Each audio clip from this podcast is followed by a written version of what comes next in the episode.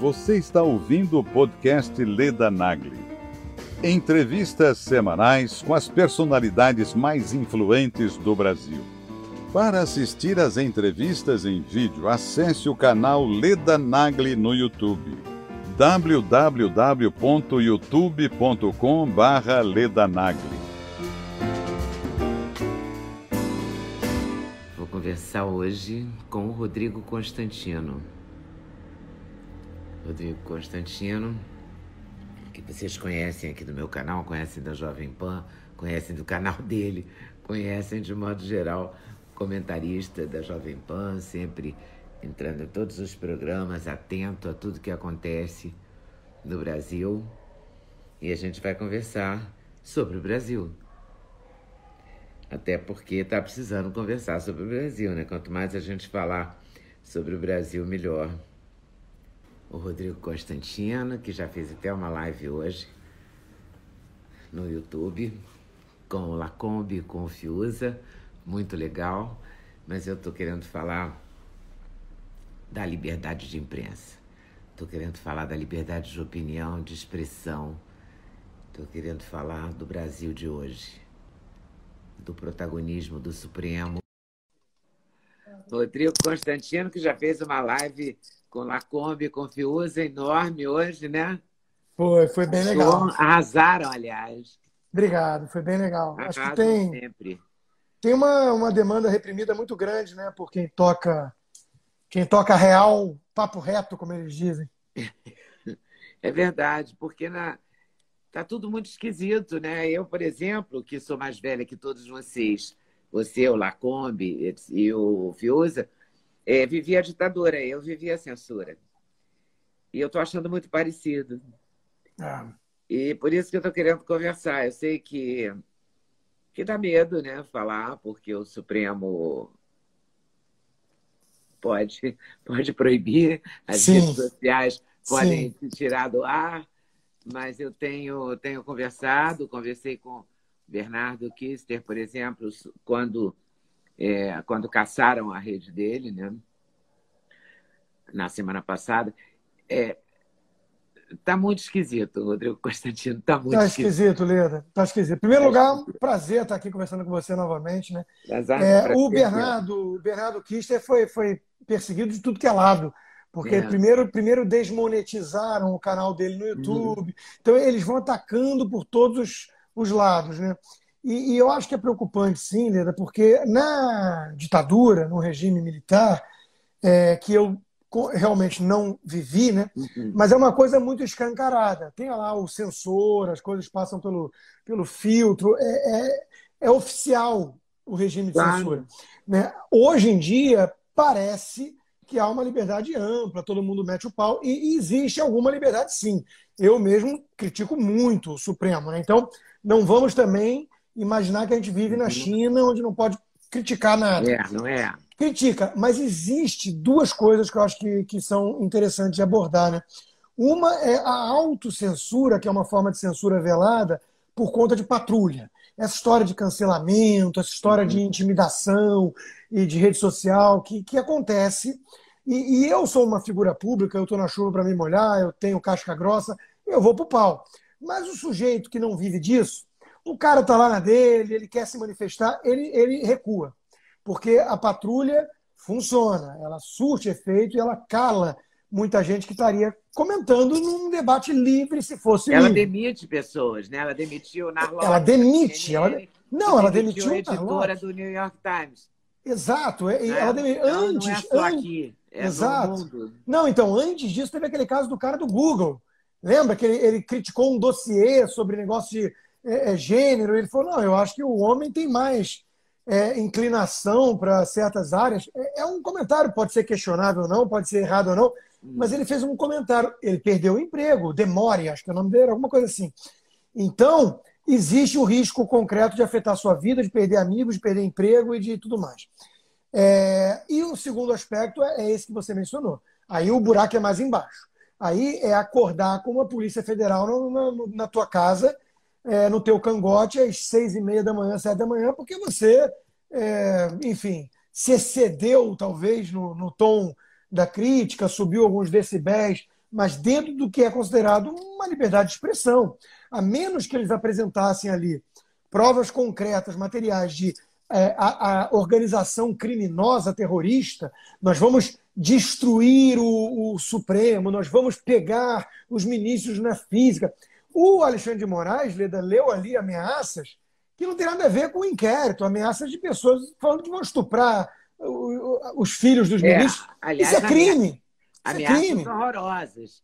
Horrorosas. Né? Mas a é tática. De crítica. Exato. Mas não, é, não, não partiu daquelas pessoas que Exato. os jornalistas dos jornais chamam de blogueiro, mas que são jornalistas, Exato. né? Então, é tudo, é tudo muito complicado, porque até isso não é você chamar um colega seu de blogueiro só porque ele não está do seu lado. Também acho feio demais, cara. É, existe um filtro né, que está muito evidente, infelizmente, por parte da mídia, né? Que nós todos somos ou fomos parte da grande imprensa, mas é inevitável trazê-la para esse debate sob um holofote que não é dos mais é, é, positivos. Né? Por quê?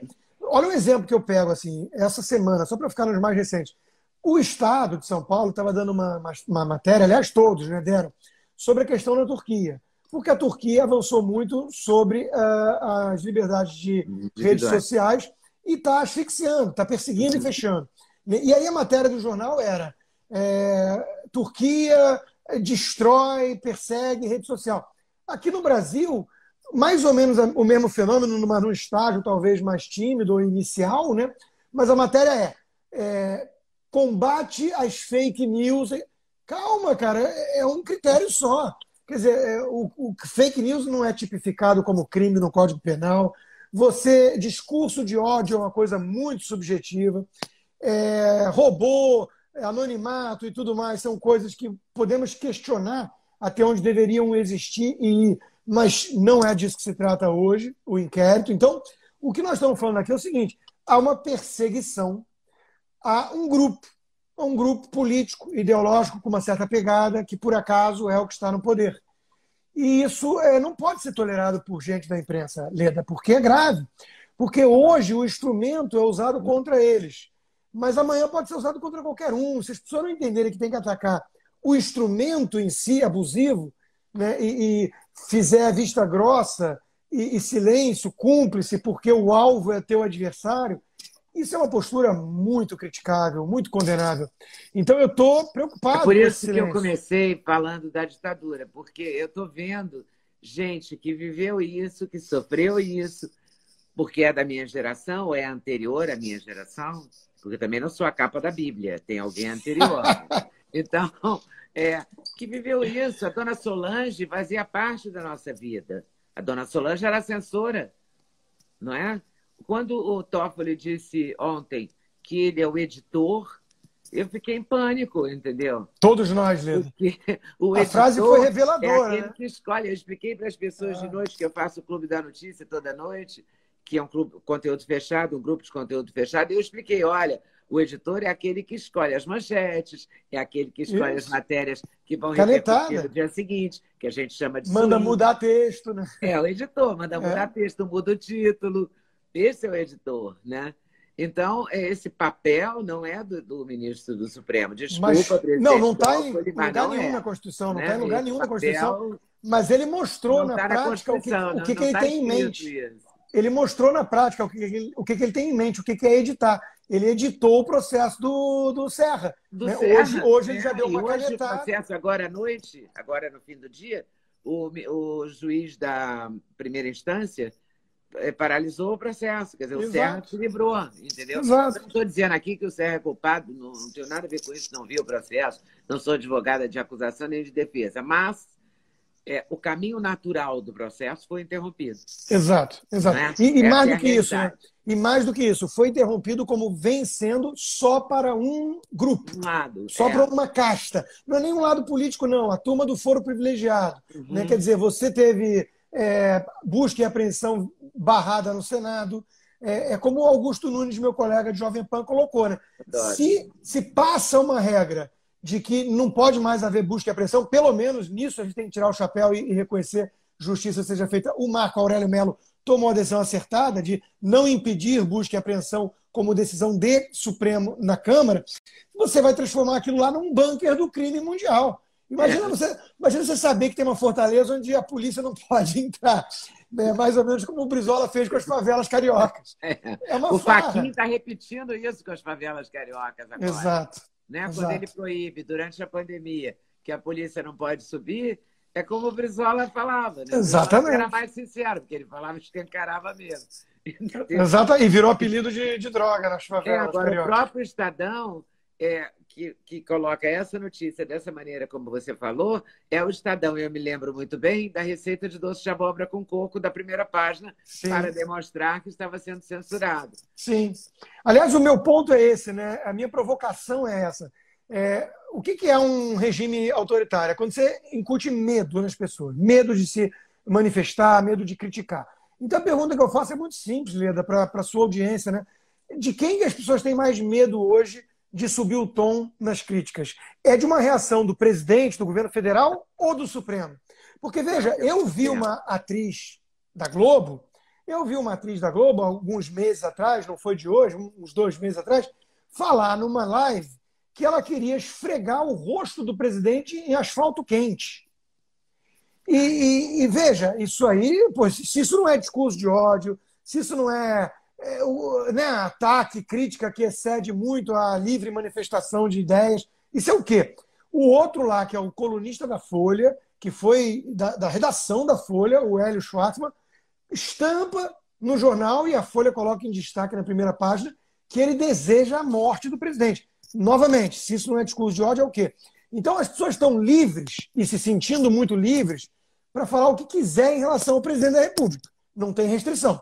Agora, como é que fica em relação aos ministros do Supremo? Eu garanto que está todo mundo com o pé atrás. Hoje, um advogado amigo meu, liberal, de longa data, que é comprador de brigas, falou para mim num grupo lá, falou, olha, é, não me peçam só para bater muito de frente com o Supremo, porque isso aí é perigoso para a carreira, é perigoso um monte de coisa, é muito poder. Esse é o clima. Então a gente sabe quem manda. A gente sabe quem manda de fato. Né? É, quem manda a polícia na tua casa, quem abre inquérito legal que é, é, te torna réu, procurador, investigador e juiz ao mesmo tempo. É o Supremo. E, esses caras têm muito poder. A ponto de eu estar conversando hoje com um juiz que é, cuida da esfera federal, e ele estava falando, Rodrigo, tem que dividir esse troço. É poder demais na mão deles. No, nos países europeus não é assim. Você tem um, uma corte para as questões apenas é, constitucionais e você tem a última instância jurídica. Né? Quando você soma as duas coisas numa entidade só, é muito poder, Leda. Ainda mais com esse Supremo que a gente tem ativista, que quer legislar, que quer cuidar do executivo, porque quer dizer quem pode não pode ser o diretor-geral da Polícia Federal. Então é muito perigoso, é muito poder na mão de muito pouca gente, muito pouco qualificada. E que foi colocada lá, sete dos onze, por um partido que era uma quadrilha é, é, é, que roubou o Brasil e que passou por uma sabatina de um congresso comprado pelo mensalão. Isso aí é grave. Isso é muito grave. E o que, que pode acontecer? Porque não me parece que vai acontecer exatamente nada. E não me parece também que antes, no Supremo anterior a esse, no Supremo do. Vou lembrar de quem? Do Aires Brito, Sim. por exemplo. É, eram os prêmios de outra, outro tempo. Eu, eu esqueci o nome dos outros.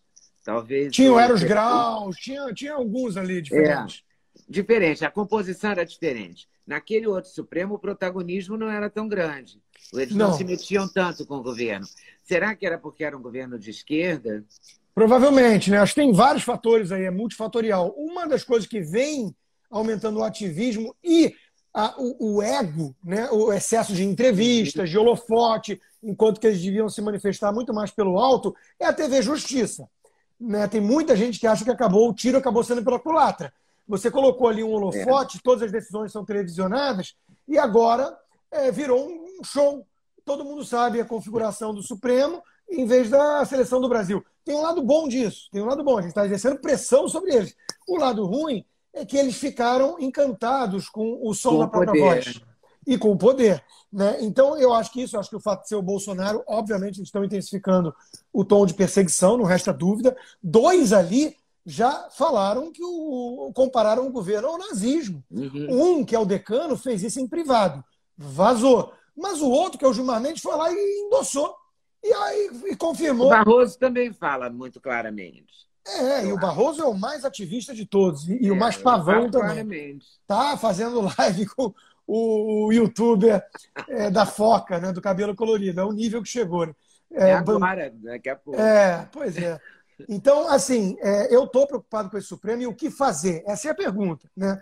É, ninguém vai defender a sério aventuras golpistas, mandar fechar um um soldado, porque isso não, não dá certo. Nada então, Leda, eu só consigo ver uma solução. Uma é pressionar o Senado, e é difícil isso, porque o Senado tem rabo preso. Então, é um acordo tácito que rola ali. O Senado não abre processo de impeachment e o Supremo Tribunal Federal não julga os senadores. É, esse é um acordão. Mas o sem pressão. E provou com Serra ontem. Exato, exato. E não, e quando é, e antes também, quando protegeu o gabinete dele de busca e apreensão já. Não vai, não vai sair do lugar isso. Mas vai ter que ter muita pressão. Não vai, não vai, prejudicar o STF porque tem medo e o STF. Mas, mas Leda, hoje nós vimos, por exemplo, é um a, turma do, a turma do novo Senado, a turma do, a, do, do Alessandro Vieira e tudo mais, um hum. pessoal do Podemos, que é muito lava-jatista, nós vimos eles subindo o tom e se manifestando muito em relação à fala do PGR sobre a Lava Jato. E que a gente pode debater depois, eu acho que foi uma fala muito infeliz e preocupante. Tá? Mas é, eles têm que ser pressionados pelos seus eleitores, que têm esse viés né, de querer combater corrupção e injustiça e arbítrio, e o Supremo tem sido o, o, o carro-chefe disso, eles têm que sofrer muita pressão para incluir, pelo menos nesse rol de críticas, né, o Supremo. Eles estão todos muito calados, muito tímidos em relação a esse abuso, é, a esse arbítrio de poder por conta de alguns ministros ali do Supremo. E, e aquela história, se você for deixando rolar, é, é que nem aquela coisa da, da ameaça é, do cara que faz uma linha e fala daqui não passa, se passar eu vou reagir. O sujeito passa e nada acontece. Foi o que o Obama fez com o Irã. O que, que isso faz? Isso só alimenta a ousadia dos canalhas. Então, nós estamos vendo aí um momento muito perigoso, sim, onde eles não vão parar. Por que, que eles vão parar aí? Se eles estão sentindo que a imprensa está calada ou dando apoio, se eles estão sentindo que não há reação, que o presidente está de mãos atadas, sabe-se lá o motivo, se virou refém do próprio Supremo por causa dos filhos, ou se está dependendo muito do Centrão e não pode bater de frente, não sei. Mas o fato é que está havendo muito pouca reação. Então, a única reação que eu consigo imaginar Agora hoje. que tem a pandemia, o povo não pode nem ir para a rua. Ainda tem isso? Então, tem que pressionar por impeachment. Tem que ter pelo menos um impeachment de um ministro do Supremo para provar que isso pode acontecer. Porque até hoje está só no papel.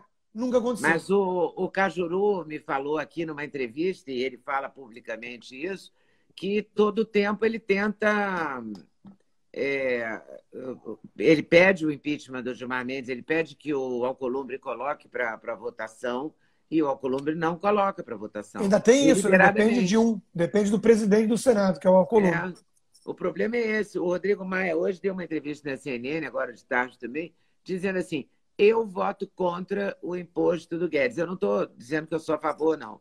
Tá? Eu só estou colocando como, como um parâmetro demonstração de poder. É. Tá? Ele falou claro, assim, com todas as letras. Eu voto contra, o meu voto é esse, eu vou influenciar os poucos que eu posso.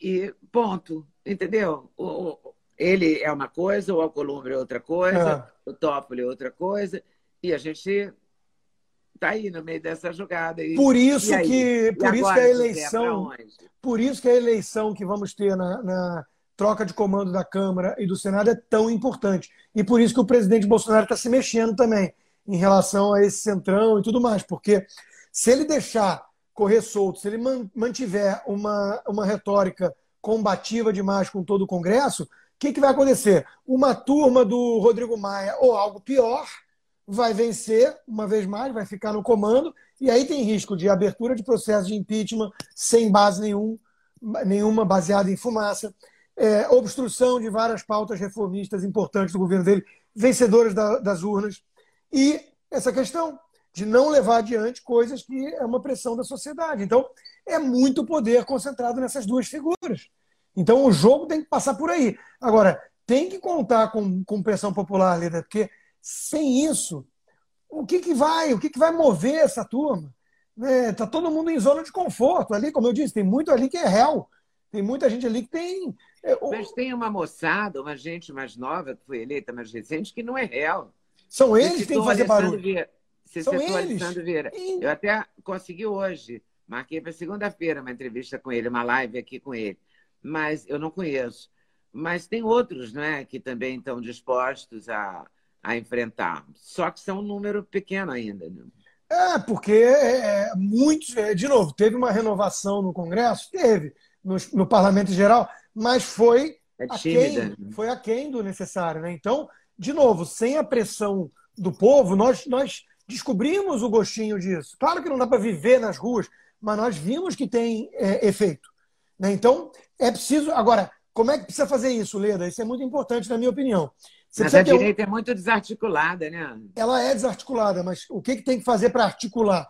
Lideranças. Então, tem que ter lideranças por trás, tem que ter um escopo limitado e um foco específico. Se for uma coisa difusa, se for contra os abusos. Não. É o seguinte: é impeachment. Vamos combinar antes um nome. É o impeachment do Alexandre de Moraes. E vai todo mundo para a rua pedir o impeachment do Alexandre de Moraes.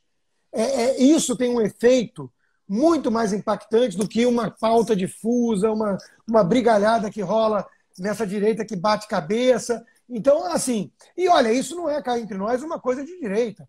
Isso é uma pauta que deveria unir todos. É. Repito, Leda, é, é, me causa é espécie. muito maior que de direita. Muito né? maior. Né? Mas a esquerda não, vai se, não, não se manifestou. Porque ele, eles têm, a esquerda Porque tem que ser não é com eles, né? Então, mas eles têm que ser pressionados na linha. Mas pode ser um dia, né? Por isso a, a, narrativa tem que ser essa.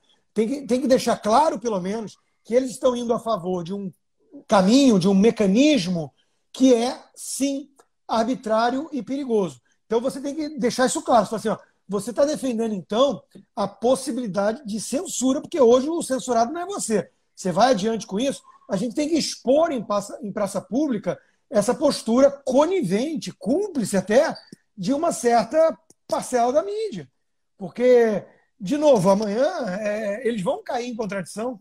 Né? Veja que, e já caíram, né, Leda? Porque esse mesmo inquérito ilegal que muitos aplaudiram ficar em silêncio quando foi na casa de bolsonarista e tudo mais, é o mesmo inquérito que censurou a revista Cruzoé.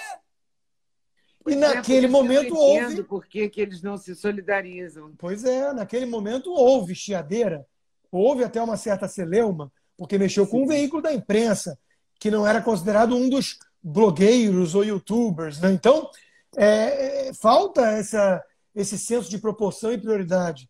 Falta esse embasamento em princípios e não só em quem está sendo alvo no momento. Porque eu me preocupo com o que vai acontecer amanhã. Uhum. Se amanhã, olha, isso tem que valer sempre. Se começarem a atacar pelos motivos errados e pelos instrumentos errados meus adversários, eu vou sair em defesa. Não deles, mas do da princípio. expressão do princípio. princípio. E vou atacar os algozes do princípio de liberdade de uhum. expressão. São coisas diferentes. Se ele não é, conseguir é separar isso. É, chavão. Eu não concordo com uma palavra do isso. mas eu defendo o teu direito de dizer. É isso. é isso, né? A bandeira é essa. E essa frase é até curiosa. né? A bandeira é essa. Exato, essa frase é até curiosa, é curiosa porque ela é atribuída né, ao Voltaire, que teria dito isso para o Rousseau. É, se for verdade que, que aconteceu dessa maneira, quem era Rousseau para Voltaire? É, isso é importante a gente contextualizar. É. Rousseau para Voltaire era alguém que Voltaire chamava de poço de vileza. O, o, Rousseau, o Voltaire considerava Rousseau um ser humano abjeto, vaidoso, que pariu um modelo totalmente é, terrível.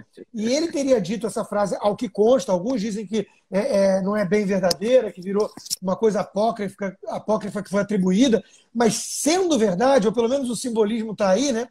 É, é, você defenderia esse direito mesmo para alguém que você considera um poço de vileza. Esse é o espírito da coisa. Porque o que está em jogo é muito maior do que picuinha, é muito maior do que disputa política. O que está em jogo é nossa liberdade mais essencial de manifestar o que a gente pensa.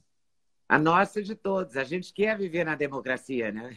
A gente Exato. não quer abrir mão disso, né? Exato. Eu não quero fechar nada. Eu quero deixar tudo aberto. Exato. Né? Agora me diz uma coisa, e essa PG, esse PGR? Pois é, não gostei. Não gostei. Eu acho que ele estava numa live junto com advogados criminalistas, muitos ali que têm clientes que são réus da Lava Jato.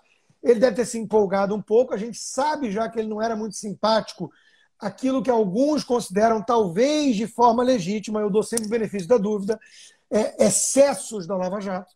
Né? O, o, a República de Curitiba, que teria virado um Estado paralelo dentro do Estado, eu dou o benefício da dúvida. Aí ele cita lá os números: 38 mil pessoas investigadas, 300 terabytes de informação em hard drive. Veja. O mesmo custo mil... de 20 estados. É, né, mas vamos lá.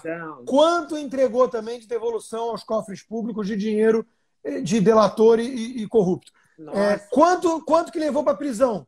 Uhum. Quantos tubarões aí, caciques e tudo mais levaram para prisão? Que a gente nunca tinha imaginado que seriam detidos. Isso mudou a mentalidade de punição no claro. Brasil. Então, o lavajatismo, nesse sentido, existe sim. Ele quer é, é, criticar o lavajatismo e preservar a Lava Jato, mas não dá para dissociar, não. O uhum. lavajatismo é uma ideia. É a ideia de que até o Lula, até um ex-presidente, pode ser preso. E isso a gente não quer que volte para o status quo antes. Né? A gente não quer que volte para antes de como era a Lava Jato.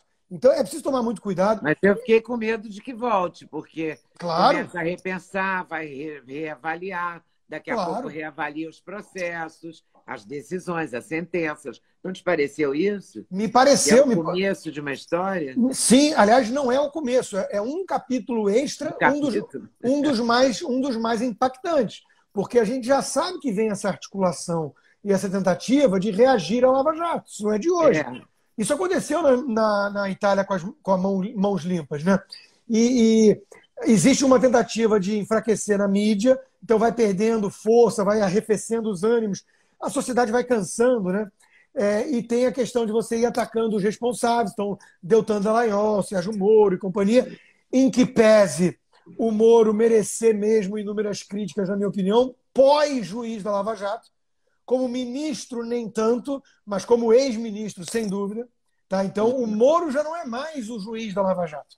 Ele é o ex-ministro do governo que saiu atirando, com base, até agora, pelo que vimos, em bala de festim, e virou um lacrador de rede social, é, parecendo um tucano. Né? Então, nesse aspecto. Pediu demissão para a imprensa.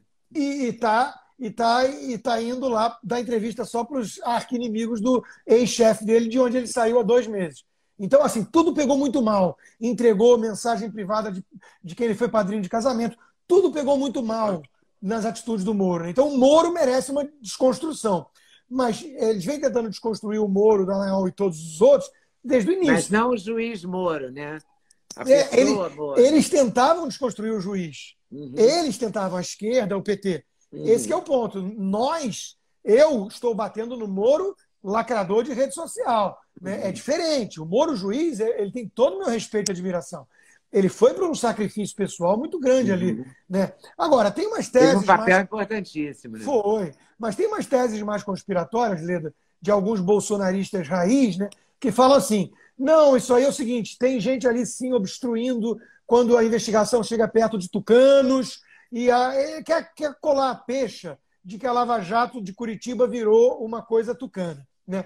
Eu não compro muito essa tese, eu acho que é meio forçada, tá? Mas, de novo, eu dou o benefício da dúvida para o argumento de que tem alguns excessos ali que precisam ser coibidos, porque a gente sabe que Ministério Público goza de muito poder. Né? Eu conheço várias histórias, Leda, de empresários que tiveram suas vidas destruídas por denúncias meio vazias de Ministério Público, que depois não tinha nenhum tipo de comprovação e ficava por isso mesmo.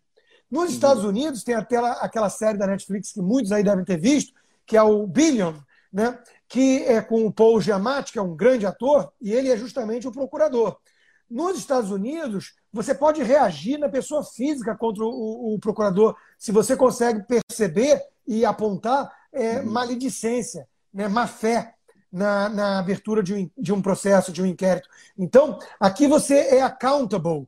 Aqui você pode ser responsabilizado por politizar um inquérito. No Brasil, a gente conhece algumas figuras aí que transitaram pelo MPF e por outras áreas do judiciário que saíram depois para se candidatar pelo PSOL e tudo mais. E a gente sabe que ali tinha uma certa perseguição, sim, política. Então, Eu dou o benefício da dúvida, mas a forma com que o Aras falou, o que ele falou, com quem ele falou, tudo me leva a ficar na defensiva. Tudo.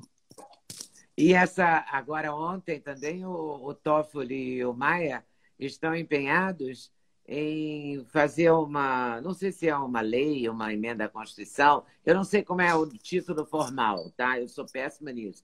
Mas eles querem fazer uma coisa que proíba os juízes de se candidatarem. Ah, eu vi, eu vi. Que esse, esse, esse foco é o Moro, né? Mas só falta dizer o nome, o sobrenome dele tem quatro letras. É a lei Moro, é o Porque, PL poxa, Moro, é o projeto é. de lei do Moro. Não, e isso é, aí, Leda, é óbvio. isso aí é mais absurdo ainda, né? Porque é, eles falam que querem que, que, vá, que possa valer a partir de 2022 já, mas o, o Moro já não é juiz. Então vamos supor pois que é, aprovasse uma lei agora. Moro, então. Isso seria retroativo se incluísse o Moro, o que seria realmente temerário. Mas isso não vai prosperar. Mas uma vez mais, mostra... não, não vai avançar. No Brasil tudo hoje em dia é possível, mas tudo pode avançar. Mas mostra a mentalidade, né? Mostra a mentalidade. E eu, se fosse eles, né, nem teria tanto medo assim do Moro. Eu acho que é, é, o, deve ser uma disputa de espaço ali, porque tem uma turma que quer posar como o, o, centro equidistante aos, aos extremos bolsonarismo e petismo, mas o Moro, do jeito que vai hoje em dia essa, essa lacração contínua dele nas redes sociais, ele não consegue nem para o segundo turno, viu? Minha previsão. O Mandetta quer ele de vice. Pior ainda, o Mandetta não é eleito nem para síndico de prédio. Ninguém vai lembrar que é o Mandetta. Leda, o Mandetta usou a pandemia de palanque. Eu chamava ele de Rolando Lero. Ele ficava fazendo um discurso infindável de infância dele, tudo é um político.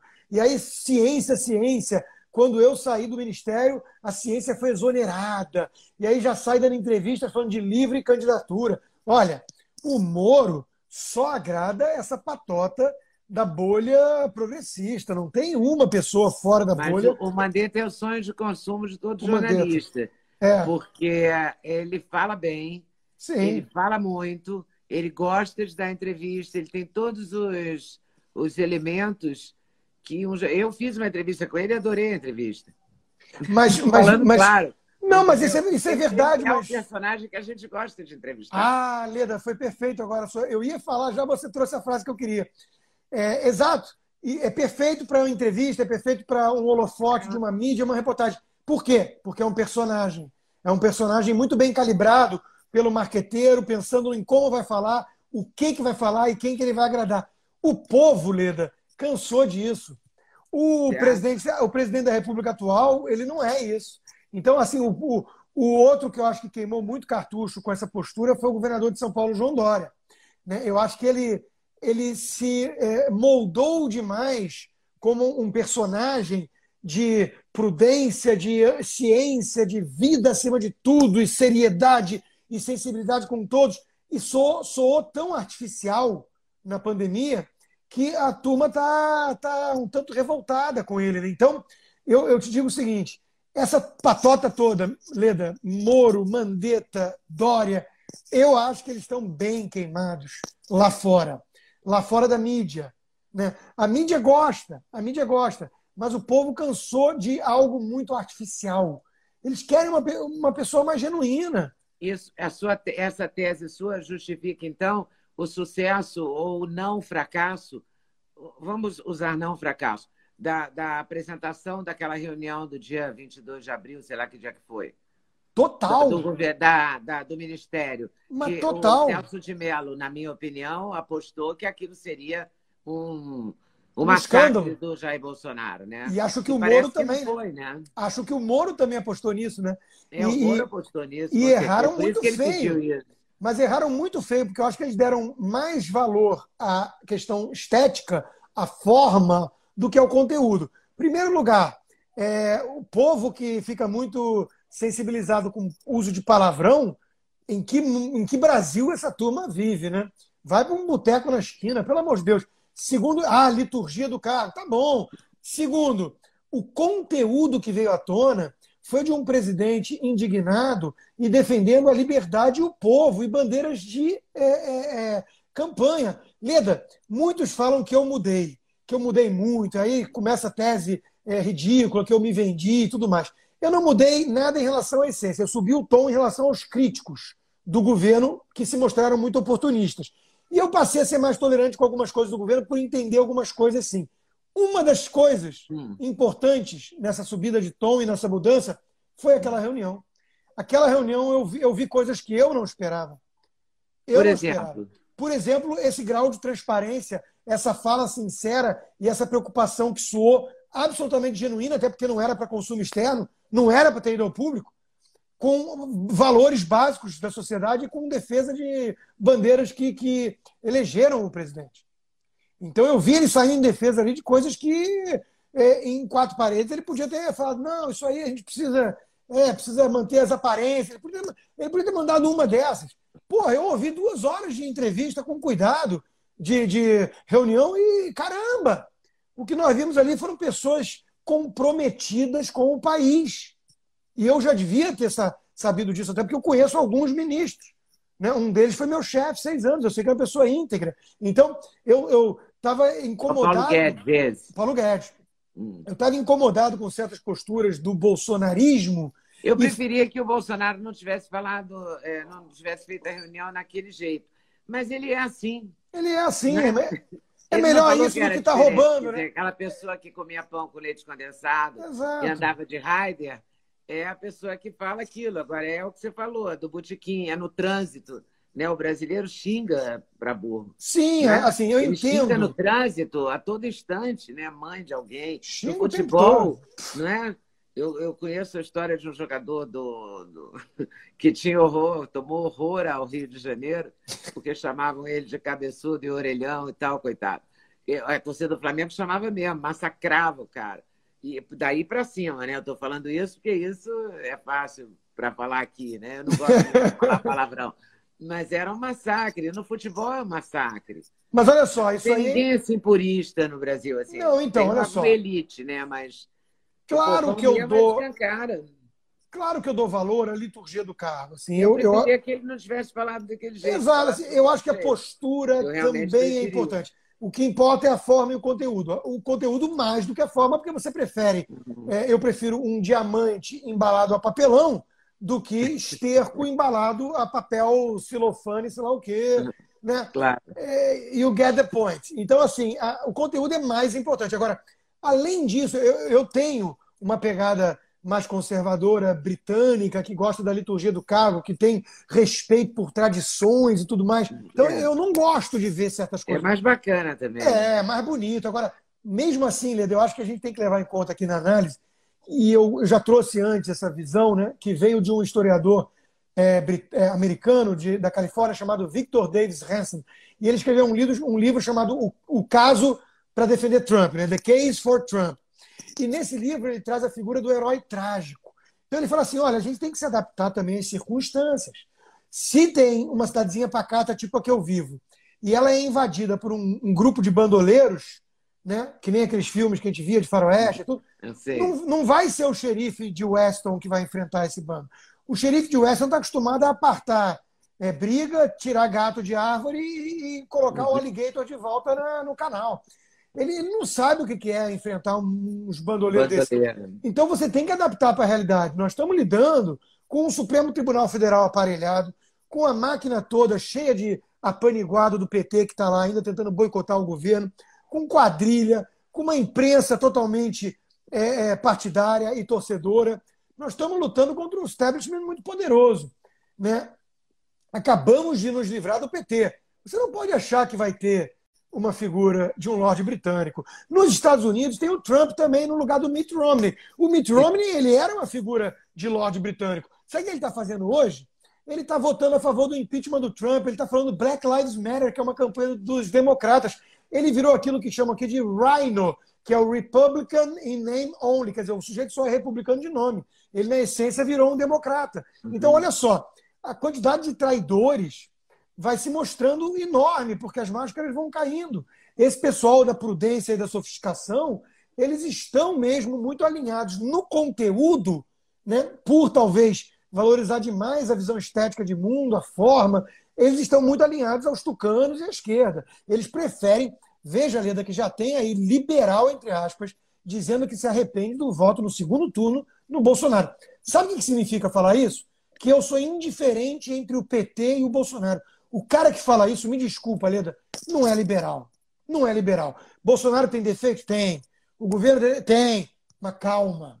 É o Tarcísio, é o, o, o, o Ricardo Salles, é o Paulo Guedes, é o Rogério Marinho, é a Tereza Cristina, não é o Haddad, não é, é o, o Manteiga. Calma. Então, olha só, o sujeito que acha que é indiferente entre Lula e, e Bolsonaro, esse papo aí é papo de esquerdinha, tá? Então, eu estou sendo muito sincero aqui.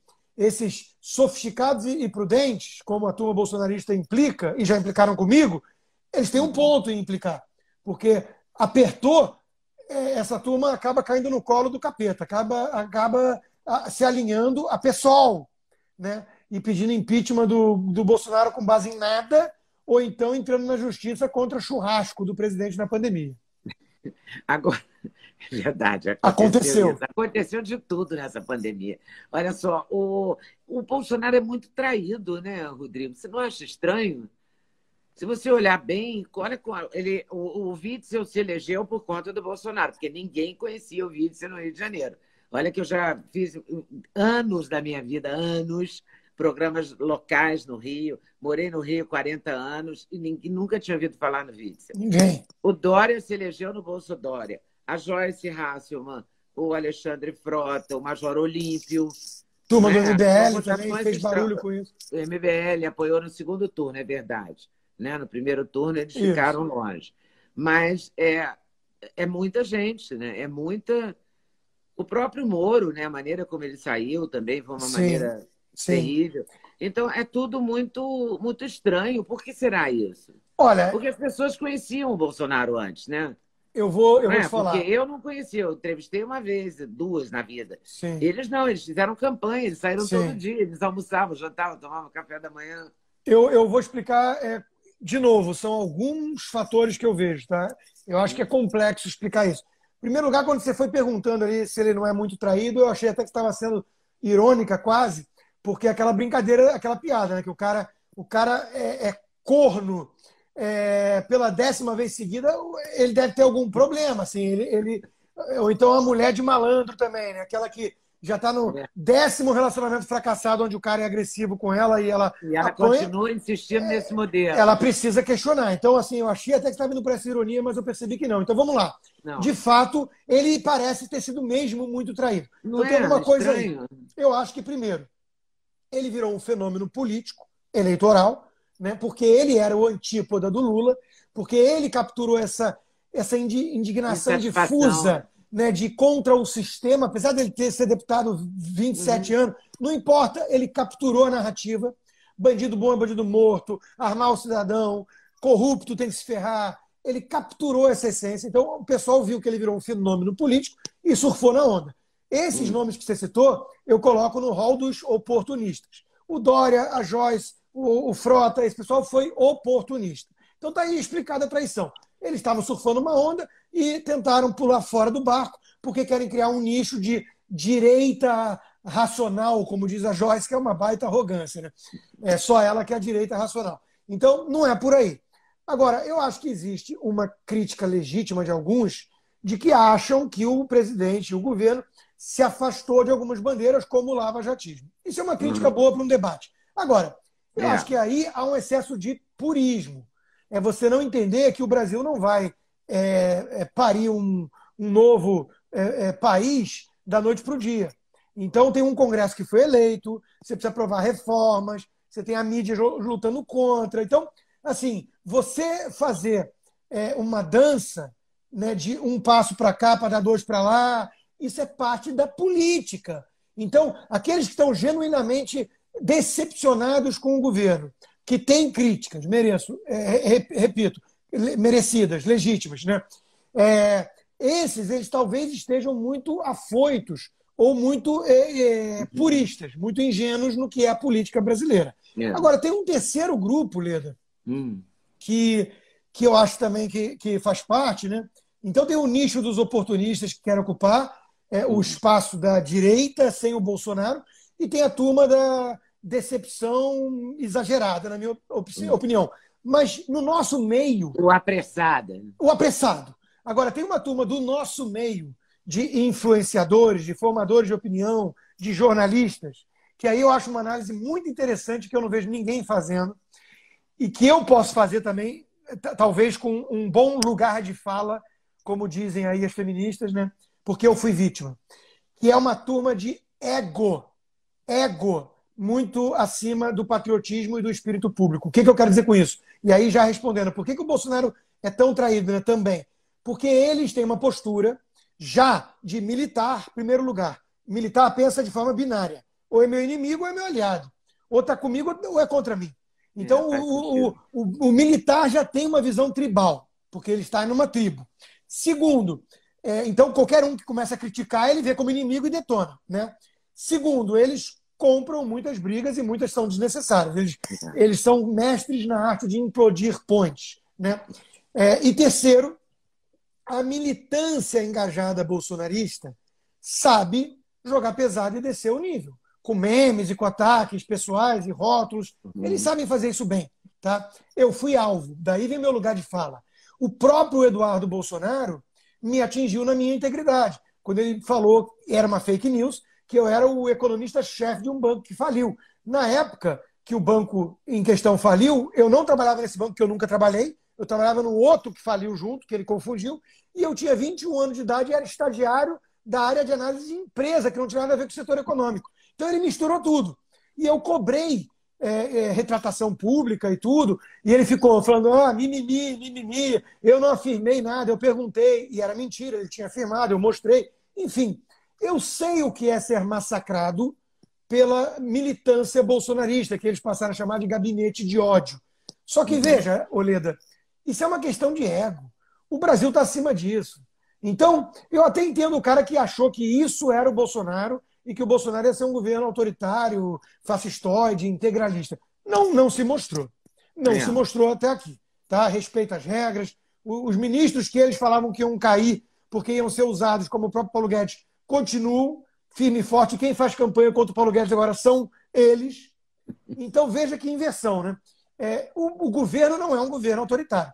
A ala do bolsonarismo ali é mais estridente nas redes sociais. Tá bom. Eu fui alvo. Ok, não gostei. Mas veja, eu já fui alvo de petista. Eu já fui alvo da turma que eu passei a chamar de radical de centro. E eu já fui alvo de todos os que eu ah, compro briga. Treta, Você é um alvo. Né? Que eu ataco. Então, veja, se eu começar a levar para esse lado pessoal e não ligar mais para o que é melhor para o país, se eu começar a querer me alinhar a PSOL, proibir churrasco de presidente, fazer demagogia com os mortos pelo Covid para atingi-lo, porque ele virou meu arqui-inimigo, eu não estou pensando no Brasil. Eu não estou pensando na Dona Maria e no seu José que precisam de emprego. Eu não estou pensando em quem quer liberdade no país porque eu estou usando instrumentos, como a gente falou no início do STF, tudo, eu estou passando pano em instrumentos perigosos. Então, veja, eu não consigo entender, Leda. Para mim, isso é de uma mesquinhez, isso é de um pensamento tão pequeno. Porra, vai fazer um, um tratamento no divã, supera o ego ferido, entendeu? Os apelidos que a, a, os memes eh, te, te deram nas redes sociais. Vai, não sei, emagrece, faz uma bariátrica, o, o outro lá faz o que quiser. Cada um foi atingido numa coisa que dói. E dói, e é baixo, e é vil, e é podre, e merece crítica. Não é por aí que se debate. Agora, calma lá. Tem algo acima disso, muito maior. Então, eu acho que tem esse terceiro fator, Lida, que envolve, envolve alguns aí anti-bolsonaristas, né, que são fera feridas, que são é, é, mulheres que se, se sentem é, atingidas de alguma forma no seu âmago né, e estão querendo vingança. Só que vingança nunca é um bom é, motivador. Né? Vingança não é uma boa causa para você tocar uma política pública. Então, eu acho que esse pessoal errou na mão. Esse pessoal poderia ter feito críticas construtivas e legítimas a um governo que vem tentando acertar, que tem defeitos, que merece sempre pressão, porque nós nunca podemos relaxar quando se trata de autoridades, né? eles são nossos servidores, mas esse pessoal errou totalmente na mão. Esse pessoal quer destruir o Bolsonaro, isso é patológico. Rodrigo, me diz uma coisa. E o Trump? Eu não posso entrevistar você, não posso falar com você sem te perguntar da política americana, nem com você, nem com a Ana Paula, né? Henkel. É impossível não perguntar. Porque hoje mesmo ele pediu, ele quer estar tá negociando a, o adiamento, já apareceu alguém que sim, disse que não pode sim. adiar de jeito nenhum. Não vai conseguir. Não, não, sei os nomes também da, da, das categorias, mas eu fiquei vendo isso hoje. Ele está realmente liquidado? Não. Como nem, diz a CNN? Nem de perto, nem de perto. Aliás, eu dou, eu dou a melhor evidência disso, Leda. O artigo do Globo hoje, do Ascânio Selene, que é aquele que falou que o Brasil tem que perdoar o PT, é, PT há uma semana atrás, sendo que o PT nunca pediu perdão, né? ele se antecipou. É, o Ascânio Selene, portanto, nenhum bolsonarista, nenhum trumpista, muito pelo contrário, né? Uhum. ele no artigo hoje é, já começa a preparar um terreno do tipo: olha, e se o Trump ganhar? É, não sei o quê. Ou seja, até a turma da esquerda sabe que essas pesquisas aí são meio furadas. Tá?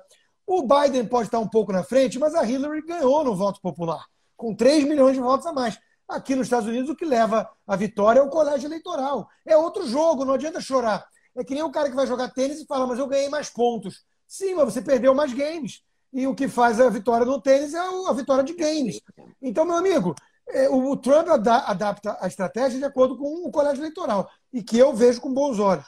Porque eu acho que dilui mais e reduz o risco de populismo, porque você não depende tanto das metrópoles. Você tem que agradar a nação inteira. E tem lá aquele cinturão da ferrugem que é desprezado pelos arrogantes democratas e tudo mais. Mas o Trump, Leda, perdeu sim o principal trunfo dele, que era a pujança da economia. É. Né? E, e, e a, poder... a vitória tranquila, né? Vitória ele teria uma vitória. E, né? e, tinha uma vitória certa. Nós vimos o dado da economia. Dançou. O dado da economia saiu hoje, né? Quer dizer, um terço de queda no PIB no, no trimestre. É um negócio impressionante. Agora, vai depender da velocidade de recuperação. É, ele está falando dessa história de adiar porque o voto é. pelo correio teria mais risco de fraude. Eu até acho que ele tem um ponto, mas não vai conseguir adiar, porque o instrumento é um instrumento muito.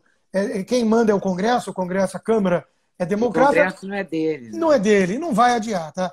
Mas ele está querendo manter, talvez, aí uma narrativa de que os democratas estão querendo usar esse timing para é, pegar carona na pandemia. Eles estão, estão querendo politizar a pandemia e o Trump quer colar essa pecha neles, e com toda razão, porque politizaram mesmo a pandemia. Além disso, o Trump é um showman.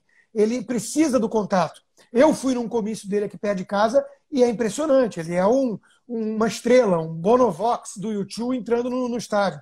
Então ele perde. É mesmo, Na pandemia, ele perde muito com isso, né? Com esse calor humano que ele consegue mobilizar pessoas na, na, nos comícios. Porque aqui ele precisa convencer as pessoas a sair de casa para votar. Muitas vezes no frio. Então não tem voto obrigatório e tudo. Então é. isso é um fator. Ele precisa cativar, mobilizar, atrair. Né? E o Joe Biden, que é um candidato muito fraco, mas não fede nem cheira, eles estão mantendo no sarcófago. Né? Teve até uma cena que o filho do Trump divulgou esses dias de uma mulher levando ele pelo braço, parece um zumbi. Ele para para falar com os jornalistas, a mulher puxa ele, porque sabe que se ele falar é gafe. Então estão mantendo ele escondido no, no bunker, né? É, e só vão tirar no dia da eleição. Por que estão escondendo? Porque aí o plebiscito vira um plebiscito sobre o Trump e não sobre o, o Joe Biden, que, não, que é amorfo, que é uma geleia, não diz nada. Né? E o Trump ele tem uma postura muito tóxica para aquelas mães de subúrbio. Então estão contando com isso. Agora, não se enganem em relação ao Joe Biden, e essa é a estratégia do Trump na campanha. Tem que associá-lo a esse radicalismo crescente dos democratas, que promovem bagunça e quebra-quebra. Em Portland, teve que mandar Força Nacional. Eles estão com campanha de tirar recurso de polícia. Eles estão cada vez mais radicais. O, pro, o programa de governo do Joe Biden tem a cara do Biden, que é mais palatável, mas tem a impressão digital do Bernie Sanders, que é um radical socialista. Yeah, é, então, o Trump está usando isso. Ele está tentando associar o democrata e o Biden, os democratas, aos radicais do Black Lives Matter e companhia, e ele fica repetindo todo dia no Twitter, todo dia quase, lei e ordem. Porque ele entendeu que o novo trunfo dele não é mais a economia, é o resgate da ordem. Esse pessoal está tocando rebu e o povo americano não quer saber de rebu nas ruas. Não quer saber de derrubar a estátua e de demonizar a polícia. Então, eu acho que o Trump ainda tem uma chance nada desprezível e se vencer, tudo que a gente pode fazer é mandar lenços para os colegas na mídia, porque vai ser um chororô que sai de baixo. É, mas a, eu vi também uma matéria aqui na CNN do Brasil dizendo é, o que, que o, Brasil, o Bolsonaro vai fazer se com o Biden, se o Biden ganhar, entendeu? Como é que o governo brasileiro já estão fazendo várias matérias e tal. Sim, sim. Vai ter que se adaptar, né?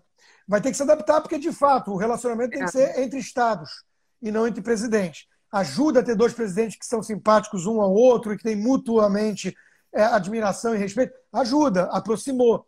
Agora, o relacionamento tem que ser institucional. Interessa ao Brasil estar próximo dos Estados Unidos, ponto.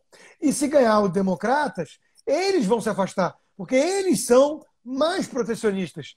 Eles são mais adeptos dessa narrativa ambientalista que quer crucificar o Brasil de forma injusta. Porque o Brasil não é o patinho feio, mas a narrativa toda pinta o Brasil como patinho feio. Então, os democratas vão ser mais protecionistas contra o Brasil, usando Você... como pretexto a cor de Paris e, e ambiente. Você ambiente. acha que o Brasil não está tratando então tão mal assim o meio ambiente? Não acho, Leda. Acho que nós temos uma floresta 70% praticamente preservada. Nós temos é, é, energia limpa, é, quase 70% é hidroelétrica, que é a mais limpa que existe. É, nós, essas queimadas todas tiveram em países vizinhos e não foram alvo de ataque, porque mostra a politização da coisa. É uma campanha muito pesada, viu? Aqui nos Estados Unidos tem um grupo rural que, que tem uma campanha, de fato, isso não é tese conspiratória, eu já vi o documento, que é, é prega floresta no Brasil e fazenda aqui nos Estados Unidos. Eles sabem que o Brasil é competitivo nessa área. Então eles querem usar como pretexto. É, o Brasil está cada vez mais competitivo. É o que está segurando o Brasil. É o que segurou o Brasil. O é o que segurou o Brasil. É isso. Segurou na pandemia e vai segurar daqui para frente. Né? Qualquer número, toda hora, Fundação Getúlio Vargas, é, IBGE, aponta sempre na mesma direção. O que, o que nos leva à necessidade de uma visão pragmática com a China, que é o nosso maior parceiro comercial de longe hoje em dia, mas que isso não precisa significar também subserviência ao regime ditatorial do comunista. Né? Quer dizer, a China, o mundo inteiro está subindo o tom com a China por causa dessa pandemia. A Austrália também vende mais para a China do que qualquer país e subiu o tom. O Reino Unido, os Estados Unidos, todo mundo está subindo o tom. Nós temos que reagir ao que aconteceu é, é, com a China, porque, de novo, ah, o pragmatismo. Tá bom, vamos ser pragmáticos então. Quanto é que está custando ao mundo é, é, é, essa pandemia? É, só nos Estados Unidos essa queda do, do PIB agora é trilhão, trilhão de dólar. O Brasil teve as contas públicas anunciadas hoje também, 473, é. 472,7 bilhões de reais de rombo. Está aí, esse é o impacto da, da crise. Então vamos falar de pragmatismo. A China precisa ser responsabilizada pelo que aconteceu. É verdade. E o 5G, só para terminar? Não pode cair na mão da China, não pode ser a Huawei. Não pode. Ponto. Ponto final. Muito obrigada, Rodrigo. Leda, sempre um grande prazer conversar com você. Eu adoro conversar com você também. Volte sempre, por favor. Tá bom? Um abraço. Basta ser convidado. Um abraço, Valeu. boa noite para todo mundo aí. Boa noite. Boa noite para você também. Tchau.